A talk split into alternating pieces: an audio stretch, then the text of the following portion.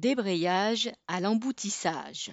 Vendredi dernier, à l'emboutissage, en équipe 22, en débrayant une heure, les ouvriers ont obtenu que la direction recule sur le décalage des pauses et sur l'effectif.